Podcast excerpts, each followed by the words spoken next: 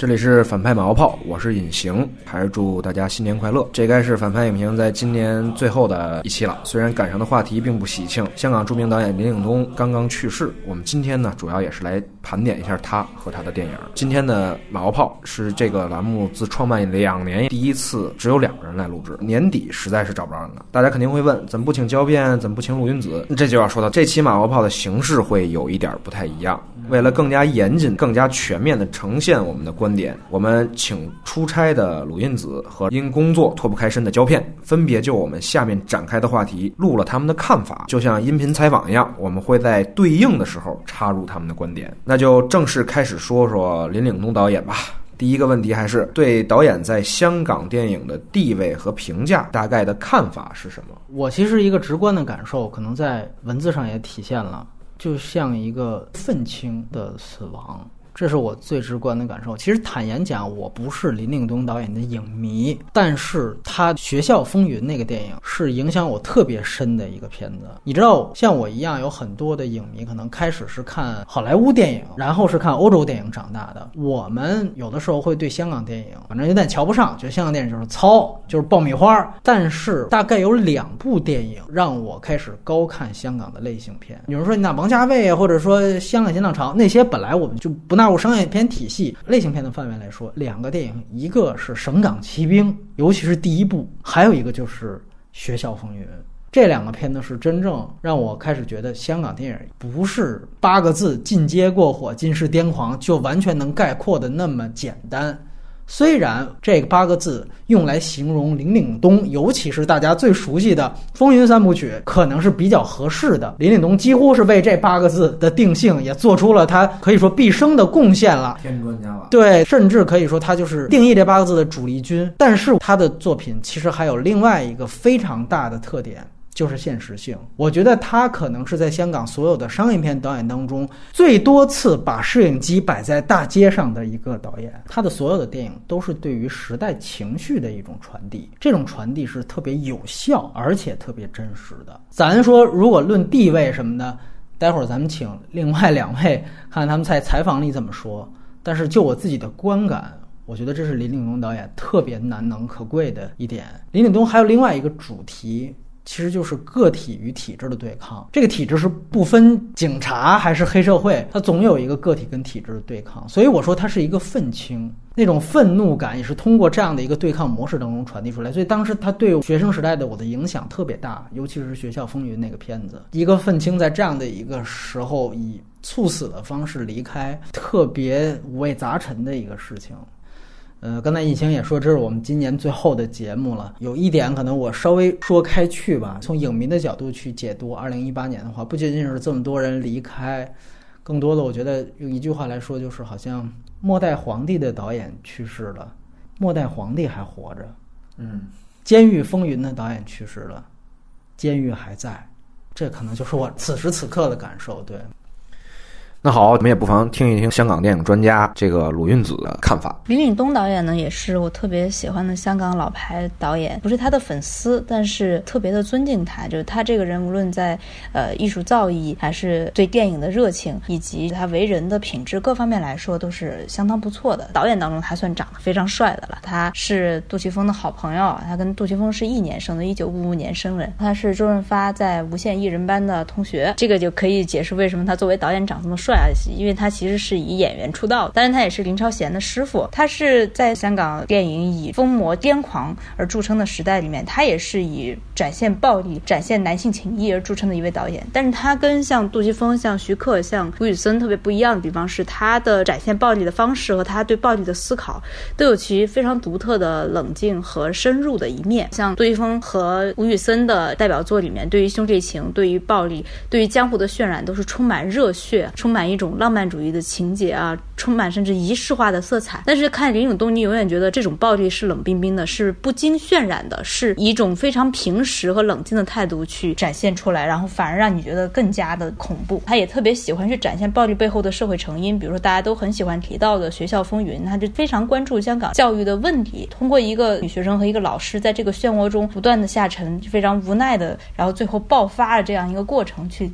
展现香港教育体系，甚至香港整个社会体系的毛病。他的这种冷峻和现实和深入的风格，给当年到处都在热血沸腾、到处都在爆炸弥漫、火焰滚滚的那种香港江湖式电影吧，或者说男性电影，真的注入了一种非常独特的冷峻的气息。这是我觉得他在香港电影历史上的一个特殊的地位。既然谈到这儿，我们就不妨说一说各自觉得他最好的电影。那我们听一听胶片的看法。那我可能会觉得《学校风云》是他的生涯最佳，也是因为他对我小时候影响特别深。可能是在小学三四年级看的，非常震惊，觉得香港好乱，不要在香港上学。其实幻化成大陆，他不单单是在说黑社会，他也说教育体制的问题，他也在说师生校园生活的问题。小的时候，他是有一种强大的，把一种那种叛逆和反抗放压在年轻人身上。小的时候你会被他无限煽动，长大之后你会发现它的社会性又编织的，就像一棵老树一样，它的树干可能只有十米，但它根可能已经有五十米，非常的厉害，非常的那个，也是很罕见。你会觉得它所有的东西都在被模仿的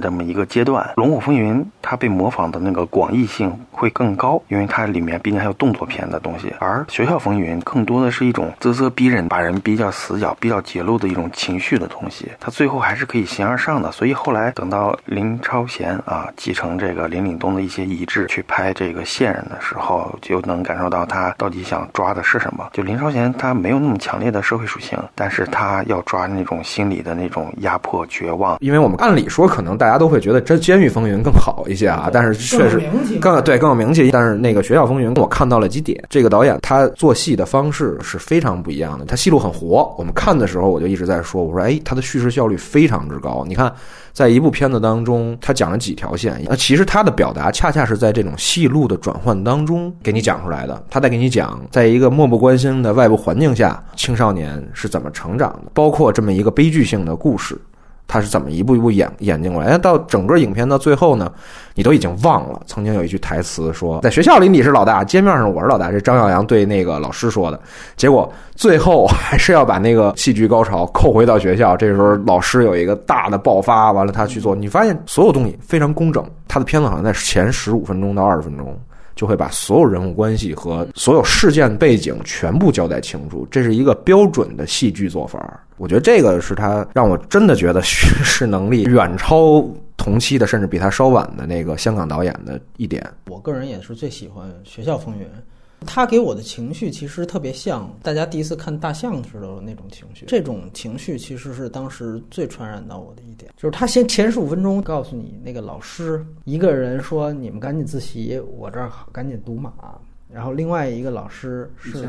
所有话都是对谁骂我了，你们抄一千遍，谁在黑板上干的事儿，也没人说，我就让你们抄一千遍。他整个电影的批判靠非常强烈的情绪组织起来的，然后他明确的告诉你，主人公也就是这个袁洁莹这个女女主角，她处在的是一个什么样的一个环境当中。这个戏的主线其实就是逼良为娼嘛，但是给到的整个的理由，并不仅仅是因为有一个黑帮，而是因为它涉及到了学校，甚至是警察。那你会看到，开始警察的形象也是非常负面。他们在出现一个学生死了之后，大量的去恫吓这些学生，包括整个事情的起因，其实也是因为袁洁莹受到警方的这样的一个诱导，然后所以在不顾个人安危的情况下，就是指认了犯人，其实是便利了警察去破案。结果因为这样的一个原因，所以导致了他陷入到了一个这个跟黑帮的纠缠当中，最终是有那样的一个结局。所以整个电影其实他想立的所有的这个社会批判，在前十五分钟是建立的非常明确的。老师是什么样子，警察是什么样子，包括社会环境是什么样子。他对于女性和知识分子一个被剥削地位的建立，也是在前十五分钟非常快的完成。尤其是他作为一个女学生，开始是直接一场校园霸凌戏。那样校园霸凌戏直接说的就是，你看黑两个黑帮帮派为了你打架，你看你就惹出了多大事情。从学生到家长再到警察，全都是这样告诉袁洁莹的，就是两个黑帮帮派因为你打架，那么你就是有原罪的，你就是绿茶婊，你就是红颜祸水。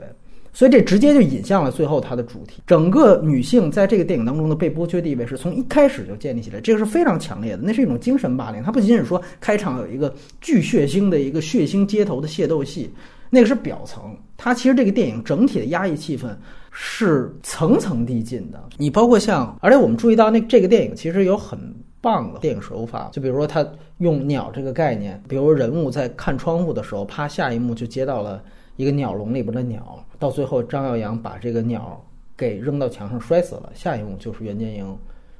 到妓院当妓女的这样一幕。所以说，它其实有非常明确的符号对位，但是同时这些所有的符号全都不抢戏的。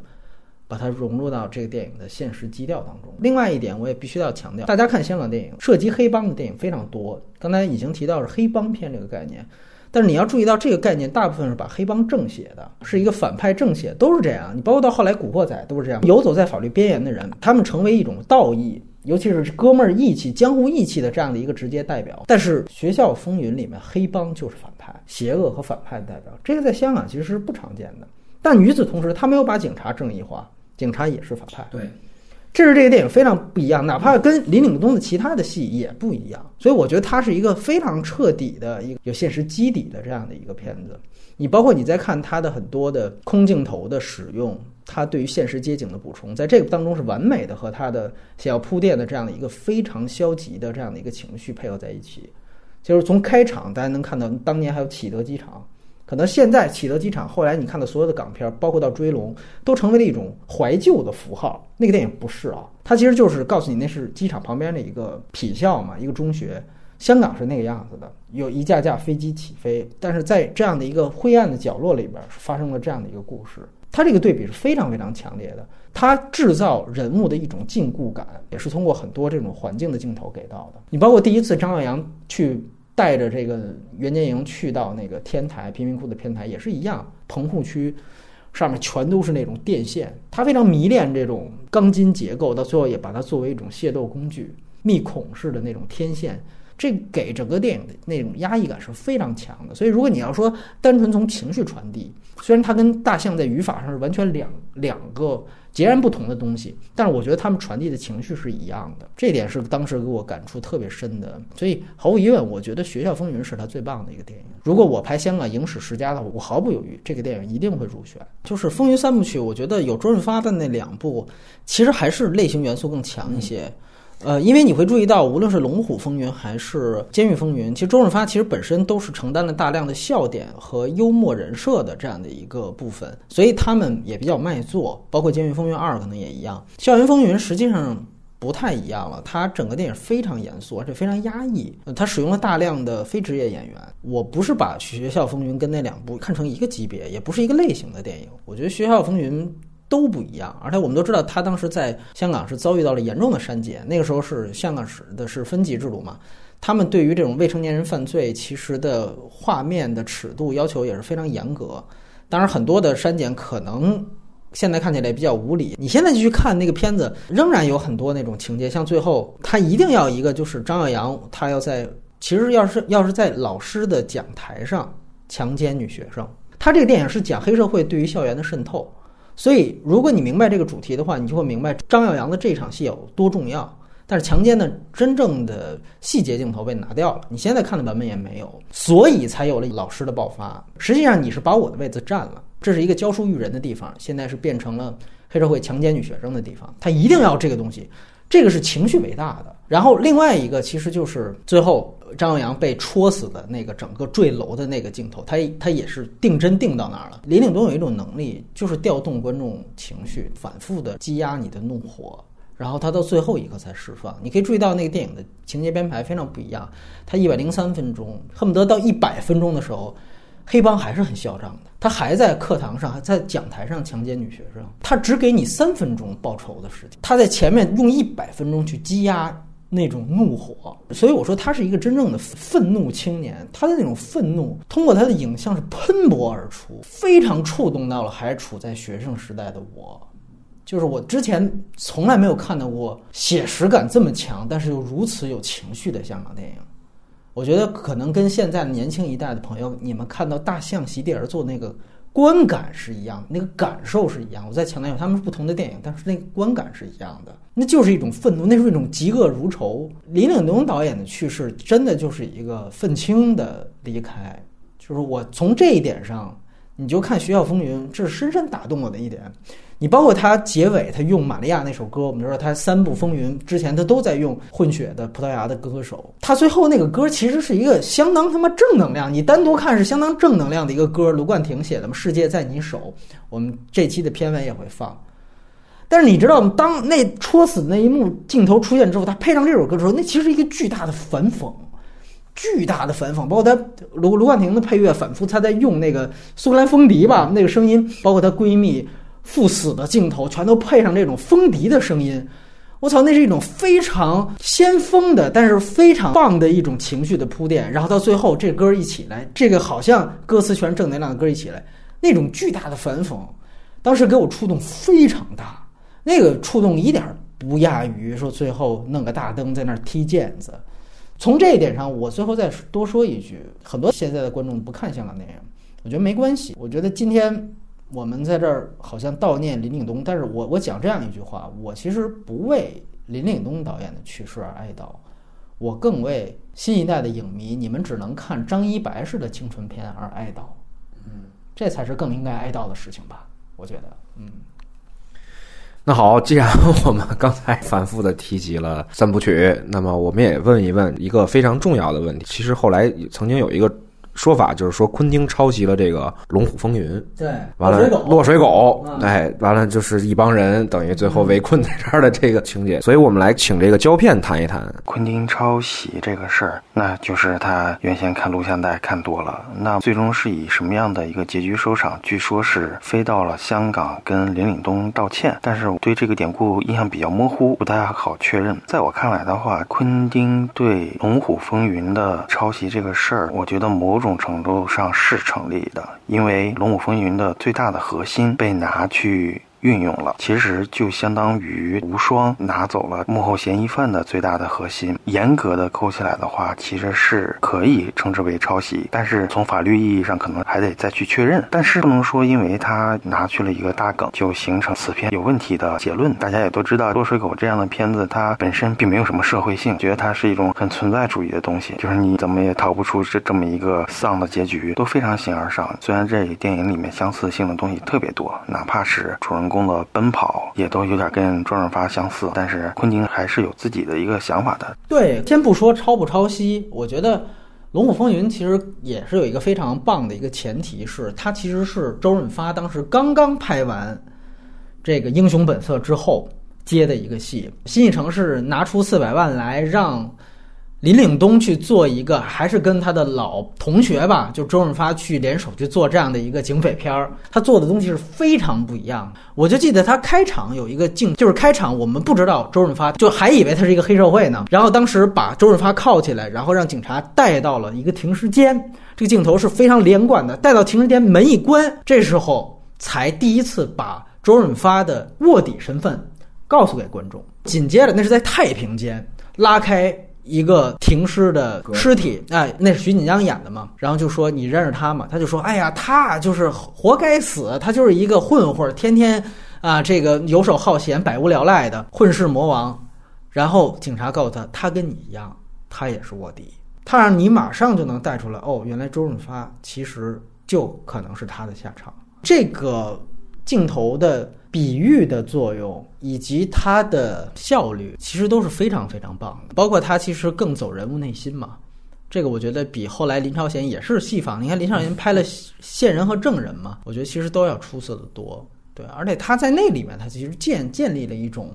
并不分警匪的正邪对抗。他在那里面其实建立的是一个警察内部的办公室斗争所导致了卧底的死亡。然后《监狱风云》对，就是《监狱风云》，嗯，就是这个是其实是最有名的。嗯，也请胶片来聊一聊，就是《监狱风云》为什么是。它最大的一个爆款，首先《监狱风云》在当时题材非常的少见，在当年是获得过巨大的票房成功。然后它有一种非常强大的那种人文关怀，很爆脸，很戾气，但是特别有书写性。这一层面的东西是最适合大众去传播的。因为《龙虎风云》它还是一个卧底故事，而卧底故事其实在那个年代每年香港都会有很多，然后警匪片也会有很多，而监狱题材反而会显得很稀有。《监狱风云》至今是。它最大爆款，是在于它当当年就是他最大的爆款和最独树一帜的东西。但林岭东的生涯最佳，大家各有己见吧。《监狱风云》让我觉得最惊讶的一点就是他没有去对这个兄弟情，或者说对那种男性情谊去做过多的渲染，因为其实，在当年的同辈导演里面，大家都是特别喜欢渲染这种东西，大家都特别熟悉像杜琪峰的那种酷那种劲儿。但是林岭东导演的片子里面，永远他的男性是某一种弱者，在电影中永远在被打压，在被欺辱，在最后终于忍无可忍的爆发出来的时候，他也绝对不是一个光芒万丈，然后操天操地操一切的那种很爽的形象，他也是一种无奈之中的爆发。关于《监狱风云》，我这么说吧，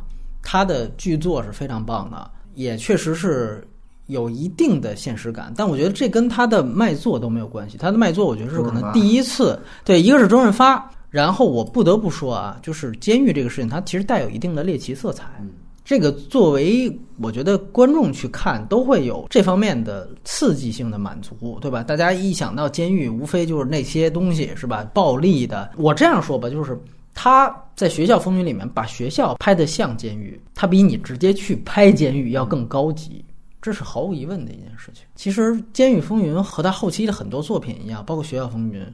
和《目露凶光》一样，它其实都设置了一个相对明显的一个阶级落差，比如说使得一个知识分子落到一个社会泥沼当中，嗯，丛林社会，对，落到一个丛林社会当中，落到一个弱肉强食社会当中，然后他看他被吞噬的可能。从这个做戏的角度来看，我觉得也是相当能够给不仅仅是那种看《古惑仔》的小镇青年冲击，可能他们看的是发哥。但影迷观众去看，可能他带入的是梁家辉这个角色，就是他原来是一个城市白领，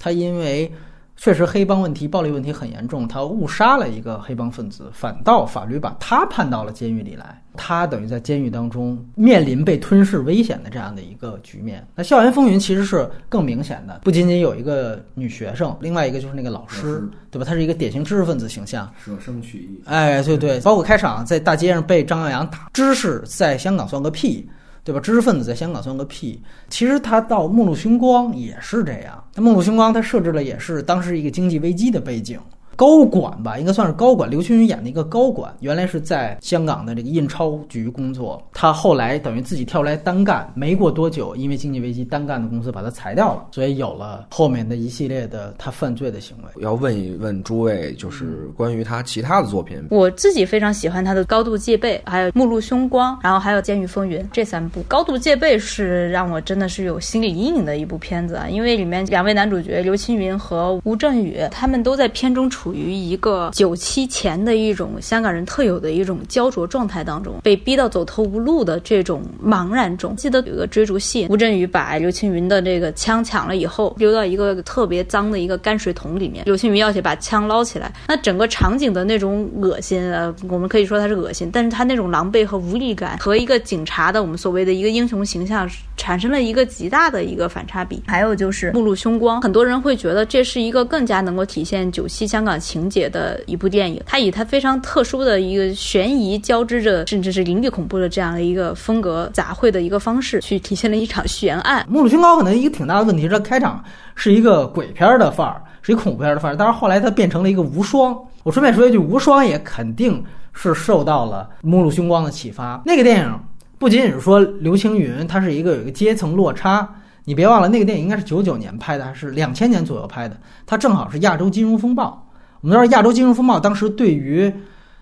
香港的冲击是非常大的，所以他整个那个电影当中，他铺的人物情绪也有点回到了他原来《龙虎风云》的风格。那个电影非常不寻常的，就是中间有一段追车戏，大家如果看过的一定注意，就是所谓目露凶光的不仅仅是反派，当时在那场戏当中追捕他的梁家辉本身也是一种癫狂状态。也是目露凶光的。你可以看到林岭东的所有电影，他的人设到最后其实都有一种接近癫狂的状态，这个是不分正邪的。你哪怕看《学校风云》也是这样。你所以你最后看它整体是一个气氛。有人可能会问，觉得林岭东呢一大问题就是他的反派太过的脸谱化，比如说张耀扬，我们说他成为四大恶人，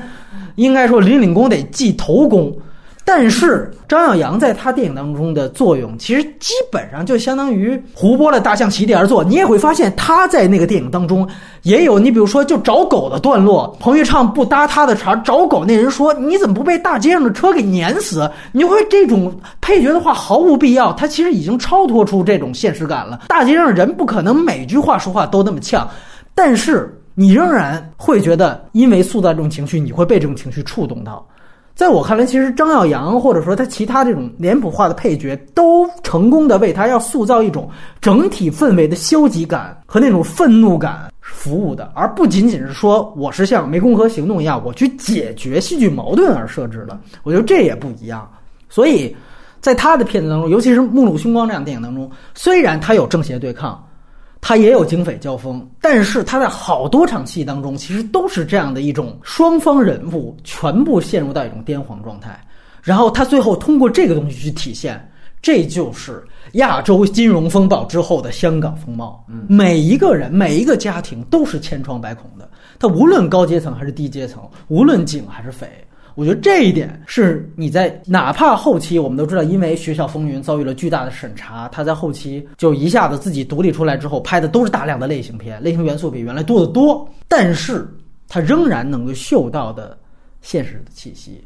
所以我觉得这是特别重要的。我不能说他的电影像杨德昌一样，每一部都是对当时环境的一种真实鞭辟入里的批判的现实主义的反应。但它至少是社会情绪的反应，我觉得这个也很重要。虽然它没有那么高级，但是它也很重要。对，如果想在风云之外更了解林岭东，我觉得你可以去看看《末路凶光》。嗯，我们也知道，就是林岭东跟徐克还有吴宇森，他们就算是差不多一波的导演。曾经都到过好莱坞去发展，但是除了吴宇森以外，林岭东跟徐克的路子不太顺啊。后来又回来了，也想请胶片来说一说。去好莱坞发展，我觉得他跟徐克差不多，因为林岭东脱离了香港之后，他没有什么表达。他本身在香港工作的末期就没有太多表达了，而且他还脱离了香港，他可能会想着法儿的去拍一些动作场面。但是吴宇森他是 MV 化的，他非常懂得慢镜下动作轨迹的那种弧线的赏心悦目的这种。种东西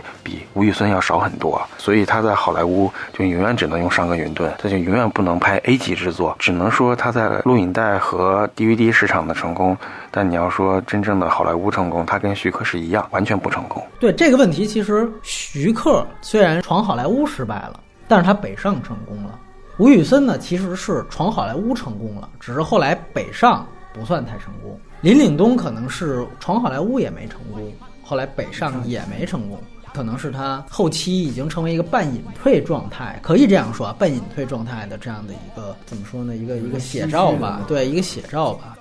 我大概是六年前在片场专访过林岭东导演，亲眼看见他，真的觉得印象非常深。他完全不让人觉得已经是一个快六十岁的人，他的精干，他的强悍，他整个人的那种很帅气的状态，真的很帅。走路的那个肩膀摆动的感觉跟男模一样，以及他在现场的控制欲，都让人觉得这还是一个可能处于某种顶峰状态的一个电影人的形象。在现场也是特别饭也吃的特别少，一口盒饭只吃两三勺，一直他也像他的好朋友杜琪峰一样喜欢抽烟抽雪茄，一边抽他。会还会一边说，他说他很高兴他这次能够复出，然后他也对香港的电影依然有信心。那部电影叫《迷城》，但在内地的票房非常的差，究其原因还是大部分香港导演可能在内地遇到问题，就是水土不服，他们不得不因为这个投资的原因加入一个内地女演员，然后让整个片子的结构和表达主旨都变得很奇，又无法重复林允东特有的那种直指社会现实问题的冷峻，所以就各方面来说是没有办法达到一种成功。当然，他的徒弟林超贤也给我们。指出了另外一条道路，就是和内地合流去拍所谓的主线类题材，然后去把他们对于动作场面、男性情谊的刻画全部投入进去。师徒两个的这种对比，真是挺让人唏嘘的。那其实领导这次意外仓促的去世，就让大家都特别的伤感。我真的没有想到他这么早就走了，我总觉得他还会坚持拍电影，因为毕竟六十三岁真的对导演来说真的不算老。我真的觉得他有可能还能够做出自己风格化的，也许他会放弃那种主场的。